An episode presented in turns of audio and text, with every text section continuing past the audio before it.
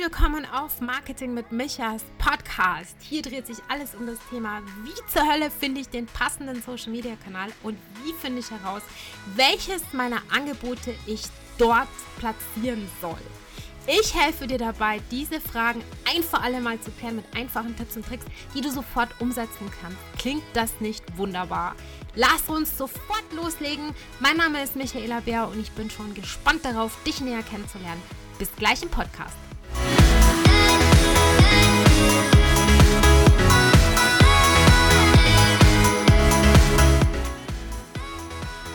Hallo ihr Lieben, herzlich willkommen zu einer neuen Podcast-Folge. Heute bin ich gar nicht alleine. Heute ist die Jessica bei mir zu Gast und wir sprechen über das Thema herausfordernde Kunden und wie man damit am besten umgehen kann. Ich freue mich, dass sie da ist. Herzlich willkommen.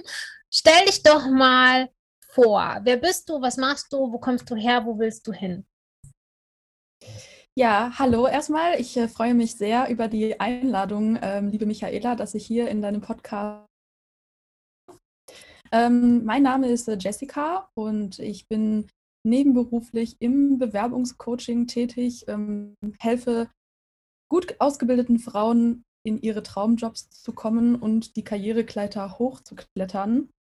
Und hauptberuflich ähm, studiere ich Jura und lasse mich zur Juristin ausbilden spannend. Ja, ähm, wie du ja weißt, ich ähm, komme ja aus einem ganz anderen Teil von Deutschland und ähm, bin wirklich super froh, dass wir uns eigentlich hier kennengelernt haben und ja, freue mich jetzt auf die Podcast-Folge mit dir. Hast du denn gleich schon angefangen mit der ähm, Selbstständigkeit oder wie ist es bei dir gekommen, dass du gesagt hast, ich muss jetzt das machen, das macht mir Spaß, da gehe ich drin auf? Das, weil ich denke mir, dass ja so ein Studium auch ganz schön viel Arbeit kostet, ne? Da hast du recht. Ich bin gar nicht von Anfang an selbstständig gewesen, sondern ich habe meine Selbstständigkeit erst gegründet, als ich mein erstes Staatsexamen hinter mir hatte. Das heißt, ich habe jetzt äh, gut fünf Jahre studiert und ähm, ja, habe dann erst die Selbstständigkeit letztes Jahr gestartet.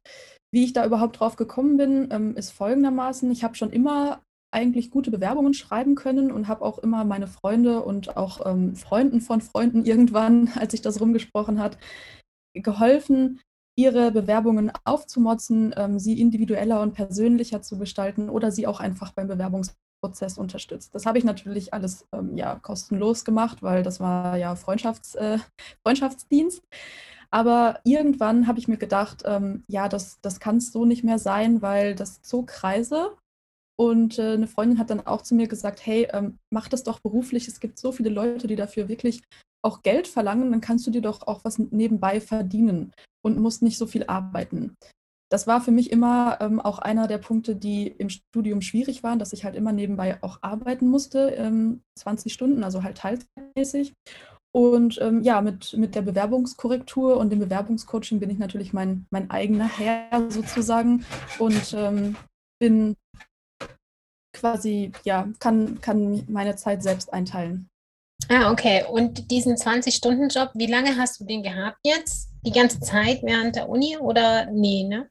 Doch, vom ersten Semester an ähm, bis quasi, äh, ich habe sogar die Selbstständigkeit noch während des 20-Stunden-Jobs ähm, ja, aufgebaut und bin sozusagen jetzt ja fertig, also habe gekündigt im April diesen okay. Jahres.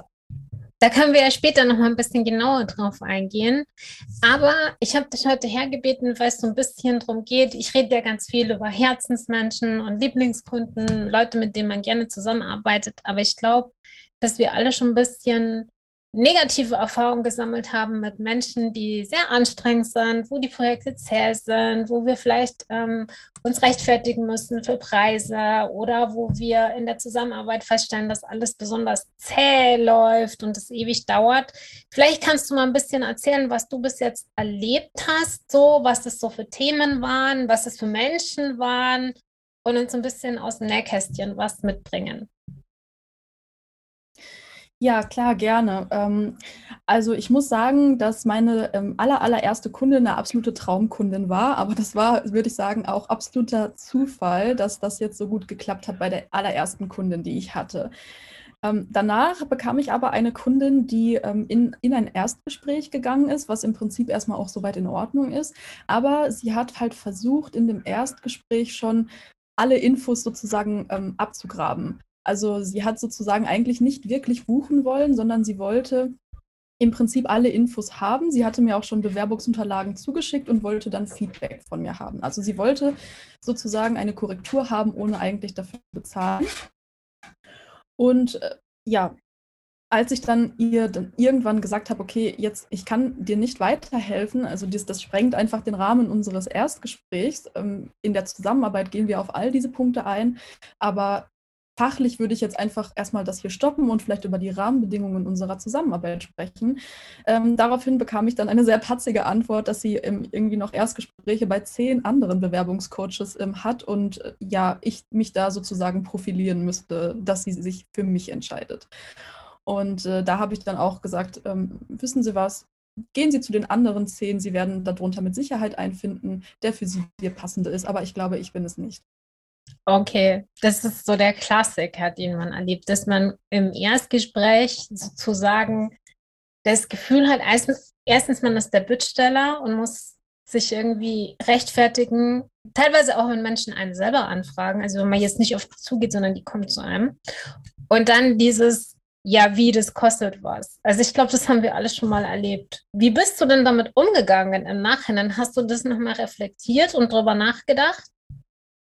Ja, anfangs habe ich gedacht, okay, was habe ich denn jetzt falsch gemacht bei dieser Kundin? Ähm, was, was hätte ich vielleicht besser machen können? Habe halt dieses Gespräch auch nochmal ähm, Revue passieren lassen, habe unter anderem auch ein paar Business Buddies ähm, zu ihrer Meinung gefragt, unter anderem ja auch dich, äh, liebe Michaela, als wir äh, uns getroffen haben.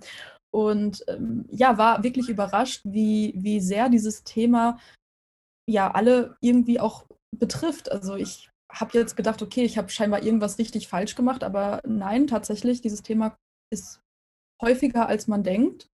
Ähm, wenn ich das anspreche bei anderen Selbstständigen, ähm, das ist ein ähm, ja, altbekanntes Thema, würde ich sagen. Und danach habe ich eigentlich damit abgeschlossen, muss ich sagen. Ich habe mir dann darüber eigentlich nicht mehr so richtig Gedanken gemacht, weil ich das Feedback auch erhalten habe, dass es einfach solche Menschen gibt, die quasi dieses kostenlose Erstgespräch versuchen auszunutzen. Ja, ich glaube, das haben wir alle schon mal erlebt. Also da gibt's, es gibt zwar so ein paar Stellschrauben, die man drehen kann, aber wenn du, sagen wir mal, du führst in zwei Wochen zehn Erstgespräche, dann hast du bestimmt eins mindestens, wenn nicht mehr dabei, wo du dir das denkst, hey, was ist denn das für eine Tomate? Ja, wie bin ich an die gekommen? Ich glaube, das macht einfach auch die Zahl von den Gesprächen aus, die man so führt, denke ich jetzt. Das denke ich auch. Der nächste Step wäre dann eigentlich, okay, so ein, so ein Angebot zu formulieren und zu ähm, verfassen. Und jetzt, ich weiß nicht, ob ihr das wahrscheinlich auch kennt, wenn du jetzt zuhörst man denkt ja selber, in der Thematik ist man ja schon tief drin, das ist ja voll logisch, was ich da mache und wie das abläuft. Ich habe das ja schon ein paar Mal gemacht und das ist sehr klar und so. Hast du irgendwie Tipps, wie man das verständlich rüberbringt? Vielleicht auch so, ja, von den Inhalten her, auf was man achten muss, damit der andere das versteht? Was meine ich jetzt? Und auch so Zahlungsbedingungen oder solche Geschichten. Hast du da irgendeinen Tipp für uns? Also letztendlich ähm, ist es ja so, dass natürlich wir alle so ein bisschen in unserem Fach drin sind und da auch so ein bisschen betriebsblind werden. Ähm, man muss einfach schauen, dass ähm, man muss versuchen, aus dem Kunden, aus den Augen der Kunden ähm, das Angebot äh, zu sehen und vor allem auch die Rahmenbedingungen des Angebots. Also wenn du jetzt auf Zahlungsbedingungen ähm, eingehst, finde ich zum Beispiel, ist es immer sehr transparent, dass die Kunden relativ schnell auch wissen, was sind denn deine Zahlungsbedingungen eigentlich? Was sind denn allgemein die Rahmenbedingungen deiner Zusammenarbeit? Ich finde, es ist sehr schwierig, wenn, wenn du ein Angebot formulierst und natürlich, man, man braucht ja diese typischen Essentialia Negozii, das sind sozusagen die Vertragsbestandteile, die da sein müssen, ähm, damit halt quasi ein, ein Vertrag auch äh, zustande kommt, damit äh, ein Angebot und eine Annahme erfolgt.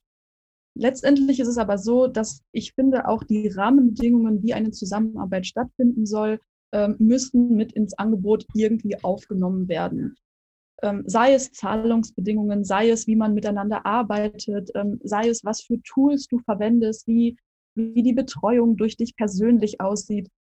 Mal ein ganz plastisches Beispiel, wenn du zum Beispiel eher möchtest, dass, dass der Kunde dich per E-Mail oder bei WhatsApp oder halt eher auf virtuellem Wege erreicht und er möchte dich aber immer anrufen, dann finde ich, ist es eigentlich wichtig, dass der Kunde von Anfang an auch weiß, hey, ähm, die Zusammenarbeit sieht so und so aus, ich kann nicht telefonieren oder ich kann nicht ständig anrufen.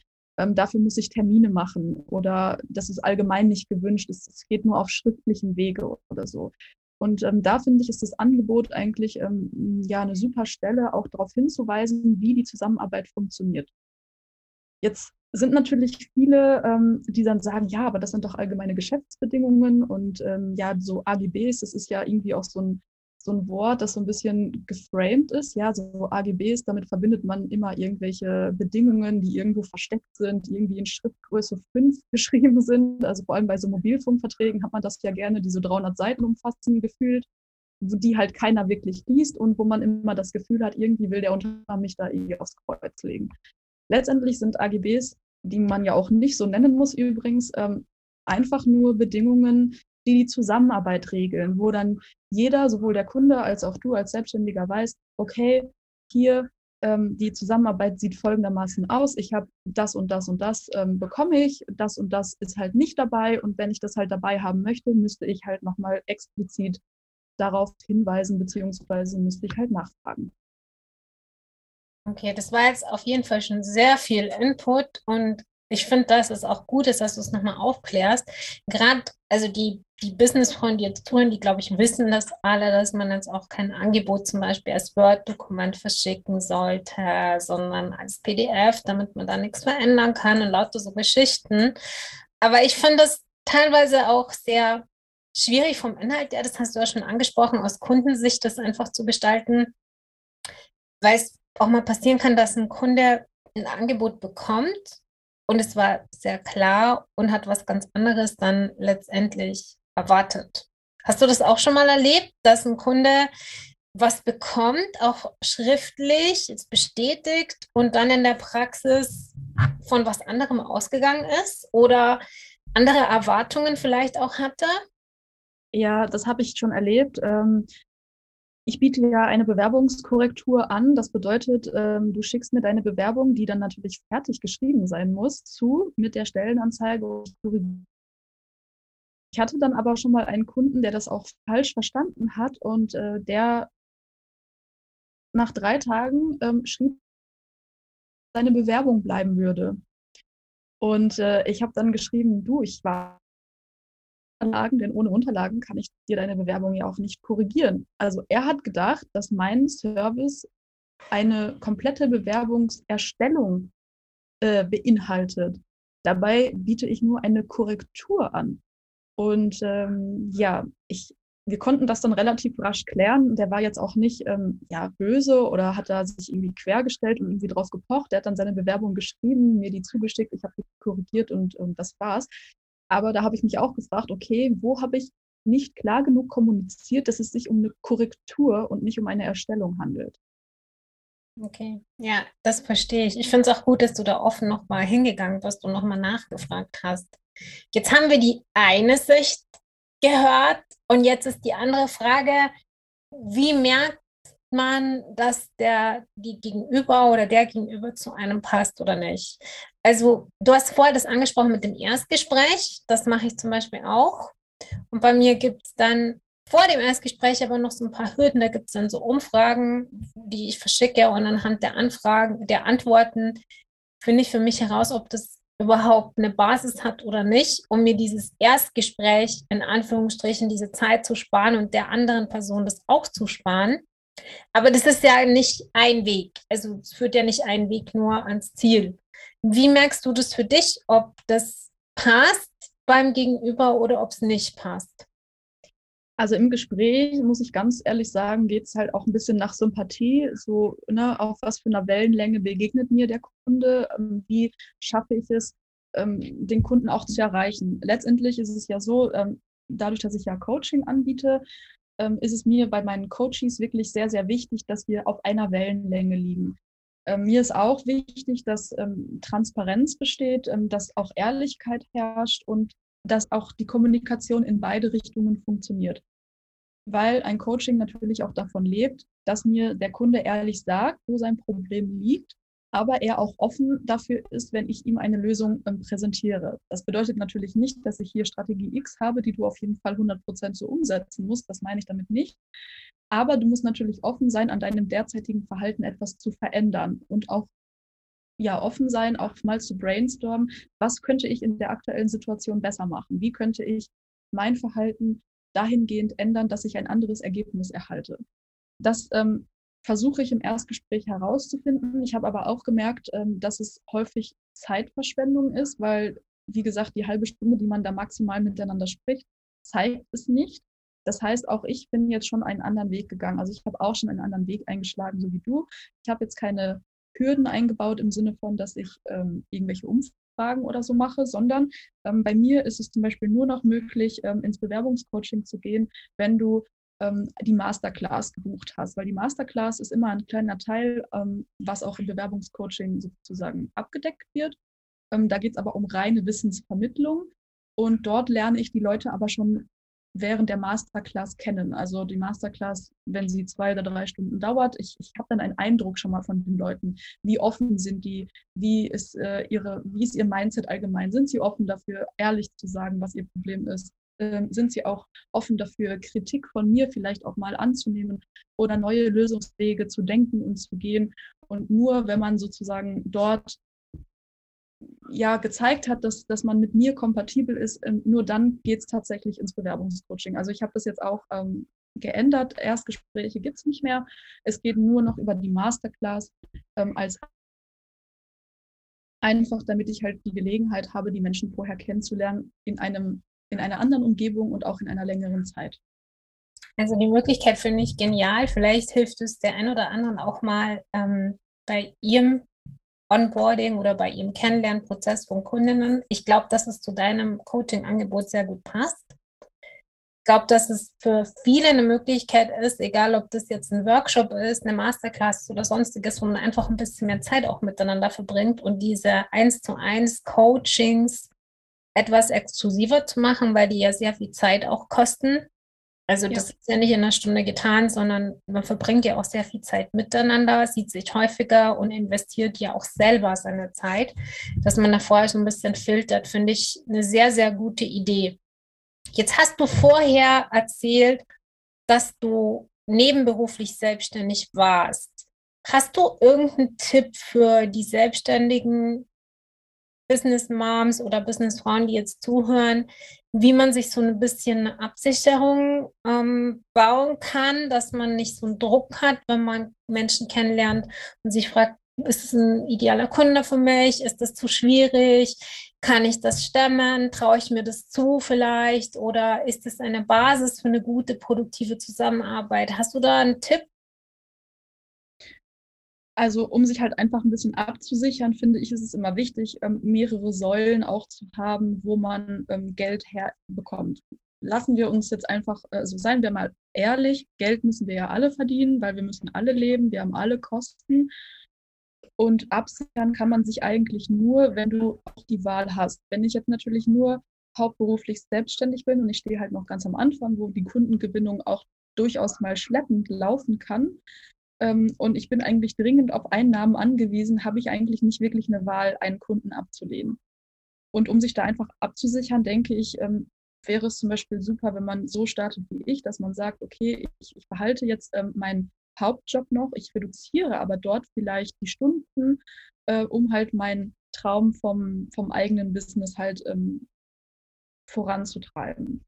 Ähm, oder ich muss meinen Hauptjob vielleicht auch wechseln und, und suche mir eine andere Tätigkeit, die mich vielleicht nicht so sehr herausfordert, die vielleicht auch nicht mehr so gut bezahlt ist wie, wie mein Hauptjob, weil man muss ja auch irgendwo einen Anreiz haben, in der Selbstständigkeit was zu verdienen, weil sonst hängt man nur auf der Couch, kenne ich selber. Aber ähm, es gibt ja verschiedene Möglichkeiten, wie du dich da absichern kannst. Entweder du bringst es halt als Nebenerwerbstätigkeit ins Spiel oder ähm, ne, du wechselst deinen Hauptjob zu einem nicht mehr ganz so ähm, wie soll ich sagen, nicht mehr ganz so äh, intensiven Hauptjob, dass, dass du Zeit hast, dich auch um dein Business zu kümmern. Okay, finde ich auf jeden Fall eine sehr gute Möglichkeit. Vor allem das mit dem Jobwechsel dürfte einige interessieren, weil man sieht ganz häufig Schwarz-Weiß-Diskussionen. Die führe ich auch ganz häufig, dass die Leute sagen, also entweder habe ich die Wahl, ich ähm, reduziere, äh, ich bleibe im Nebenjob selbstständig und mache 30 Stunden oder 20 Stunden oder ich kündige den Job.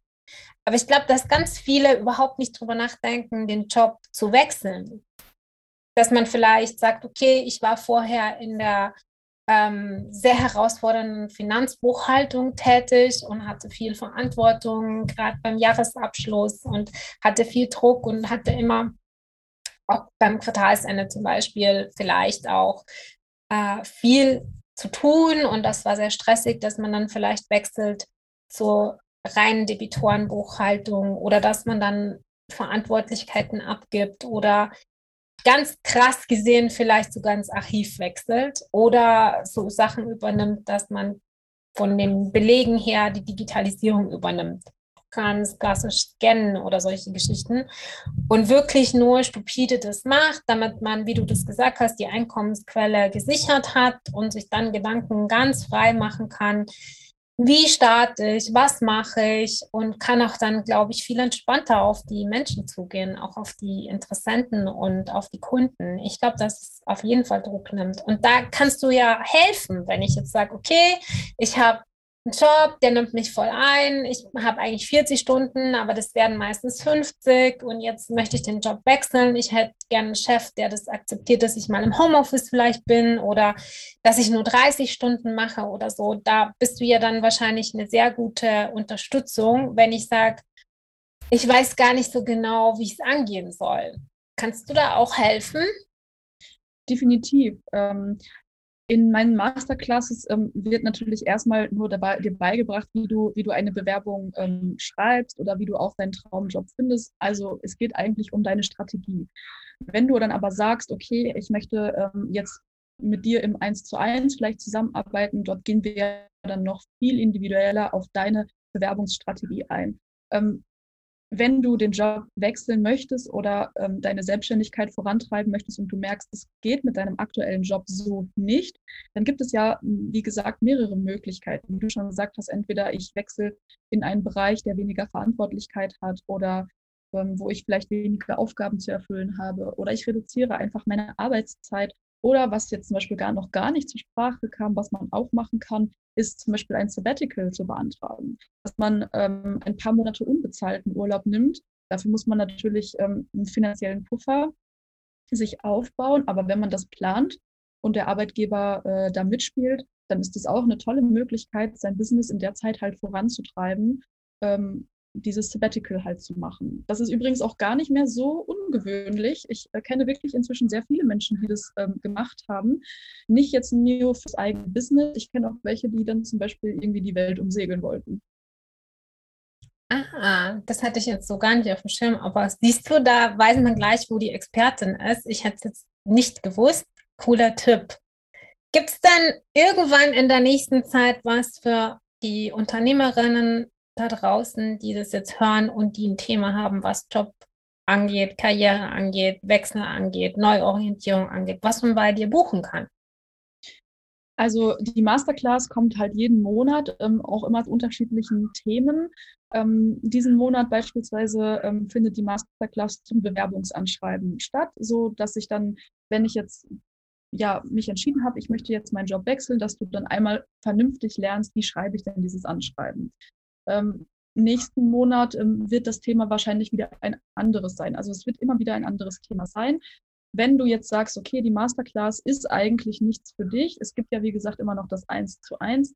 Eigentlich habe ich gesagt, ich möchte nur noch mit den Leuten aus der Masterclass ähm, zusammenarbeiten, aber wenn ich jetzt eine Unternehmerin ähm, hätte, die sagt, hey, also ich, ich brauche einfach Hilfe bei der Bewerbungsstrategie, ähm, wie ich jetzt meinen mein Side-Business ähm, aufbauen kann, ohne dass ich meine Haupteinkommensquelle verliere, dann lässt sich auch darüber reden, ob man dann nicht doch auch ein 1 zu 1 in dem Moment ähm, ja, aufbauen kann. Ähm, natürlich ist es mir immer lieber, wenn man über die Masterclass geht, einfach auch damit ne, ihr, die jetzt gerade zuhört, vielleicht auch mal ähm, einen Geschmack davon bekommt, wie arbeite ich eigentlich, wie bin ich eigentlich. Das ist ja bei Social Media auch immer nur so, eine, so ein kleiner Ausschnitt ne, von der Persönlichkeit, was ich möchte. In der Masterclass würde man das natürlich noch mehr sehen und auch, wie ich die Sachen angehe, wie ich mich allgemein gebe. Ähm, aber wenn du sagst, okay, das, das ist jetzt ähm, zu, also das ist jetzt zu wenig relevant für dich, ähm, dann kann man darüber mit Sicherheit auch mal sprechen. Und wann startet die nächste Masterclass zum Thema Anschreiben? Am 15.09. Ah, okay. Und da kann man sich noch anmelden. Ja, da kann man sich noch anmelden. Ähm, sind auch noch viele Plätze frei. Und äh, genau, danach kannst du, wenn du dann dabei gewesen bist, kannst du gerne ähm, mich ansprechen und ähm, wir besprechen dann das eins zu eins. Es okay. wird natürlich dann trotzdem ein kurzes Erstgespräch geben, weil wir natürlich schon überlegen, ähm, gut, wie, wie bauen wir das ähm, auf? Ich bin da auch sehr offen und auch sehr individuell. Ähm, ich habe natürlich einen Fahrplan, aber wenn du dann sagst, hey, das, das passt mir aber nicht oder ich, ich hätte gerne noch ein anderes Element dabei, dann ähm, bauen wir die Master, äh, bauen wir das eins zu eins so um dich herum, dass es optimal deine Bedürfnisse auch ähm, trifft. Sehr gut. Ich packe den Link dazu in die Show Notes und auch den ähm, Link zu deinem Instagram-Profil, wo man dich ein bisschen besser noch kennenlernen kann. Und bedanke mich erstmal für deine Zeit. Schön, dass du heute dabei warst. Ich hoffe, dass ihr viele Tipps jetzt mit auf den Weg bekommen habt. Zum einen, wie finde ich heraus, ob ein Kunde zu mir passt oder nicht. Wir haben ja auch ein paar so rechtliche Dinge angesprochen. Und zum anderen, wie finde ich einen Weg, mit der Selbstständigkeit zu starten, wenn ich doch noch so ein bisschen Auffangnetz brauche. Und wo finde ich dann Unterstützung? Da gab es jetzt ganz wertvolle Tipps. Ich bedanke mich erstmal bei dir, liebe Jessica, dass du heute da warst. Und kontaktiert sie auf jeden Fall zu der Masterclass. Kann ich nur empfehlen, dass ihr euch da eintragt und mitmacht. Es ist bestimmt eine sehr, sehr coole Erfahrung und vor allem auch genügend Zeit, um selber den nächsten Schritt zu machen. Und ich wünsche dir noch eine wunderbare restliche Woche. Und alle anderen hören und sehe ich bei der nächsten Podcast-Folge. Bis dann. Tschüss.